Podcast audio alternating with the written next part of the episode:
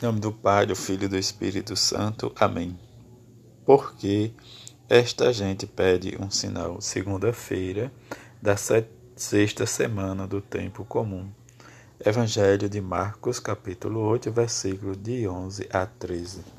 Naquele tempo, os fariseus vieram e começaram a discutir com Jesus. E para pô-lo à prova, pediram-lhe um sinal do céu. Mas Jesus deu um suspiro profundo e disse: Por que esta gente pede um sinal? Em verdade vos digo: a esta gente não será dado nenhum sinal. E deixando-os, Jesus entrou de novo na barca e se dirigiu para a outra margem. Palavra da salvação, glória a vós, Senhor. Nessa segunda, a igreja celebra a vida de São Celeiro, monge, e São Metódio, Metódio, bispo. Celiro e Metódio, irmãos enviados para a igreja de Bizâncio em missão aos eslavos, cumpriram sua missão traduzindo a Bíblia em língua eslava e celebrando nesta língua a liturgia lançaram assim as bases de verdadeira cultura cristã popular. Graves dificuldades impediram seu apostolado. Procuraram pessoalmente o apoio de Roma. O Papa Adriano II autenticou a sua missão e aceitou seu método apostólico, especialmente na liturgia. Cirilo morreu em Roma. Metódio, feito bispo pelo Papa, continuou a missão em meio de crescentes dificuldades como legado apostólico. Nunca, porém, se afastou das normas essenciais do apostolado cristão, adaptação da mensagem à cultura do povo, valorizando valorização dos pontos de contato do Evangelho com a mentalidade popular, rejeição da uniformidade na busca da unidade. Diante desses dois santos, que nós possamos também experimentar a escuta da palavra de Deus e meditar a circunstância que nos leva de sentirmos cada vez mais né, desapaixonados por Jesus. E essa paixão nos leva também a uma adesão segura, como né, diz São Paulo, na, São Tiago, melhor dizendo, na sua carta, vai nos dizer: a, compra, a comprovação né, da fé produz em vós a perseverança, para que vos torneis perfeitos e íntegros.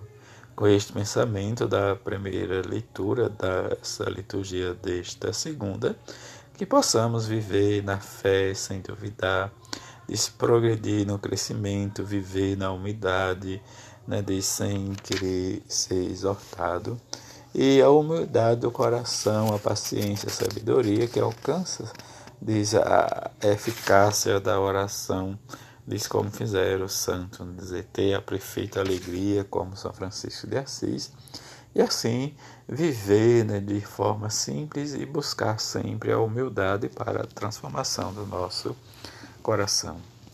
No Evangelho, diz Marcos nos narra desde esse sinal, né, diz de forma é, resumida. Jesus se defronta né, com a incredulidade de pessoas incrédulas que vêm né, da cegueira do coração, né, uma cegueira espiritual, uma secura, né, como igualmente também nos dias nossos também isso acontece. A dificuldade né, de é, é, esticar, largar, né, diz a evangelização, o anúncio das pessoas que se fecham, né, diz querendo o sinal de Deus, os milagres. É isso que Jesus nos chama a atenção, que nós precisamos, né, acolher a mensagem de Jesus e não fazer como, como seus contemporâneos. Os fariseus querem de sempre pôr à prova a Jesus.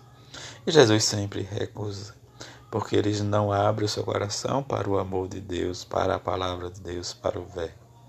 E isso vai fazer com que desapareça desde o, desde o esmorecimento de, daquelas pessoas, às vezes, que anuncia, mas que às vezes quer anunciar o seu evangelho. Que venha a humildade, a confiança, a adesão livre, as disposições, né? tem que ter tudo isso no campo da missão. O missionário, o discípulo, mas também aquelas pessoas que estão dispostas a escutar. Não escutar por escutar. E como vai ter esta adesão?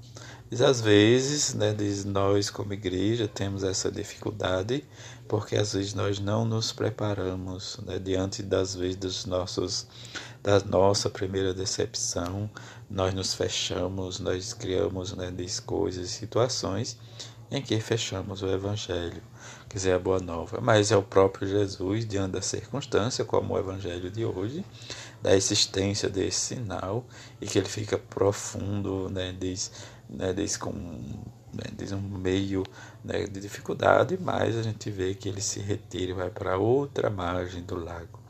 O sair, que nós possamos buscar sempre a humildade, viver a verdade para que possamos anunciar a salvação de Jesus. Que a bem-aventurada Virgem Maria e São José, seu esposo, nos ajude cada vez mais a experimentar esta palavra de salvação Jesus, eu confio em vós.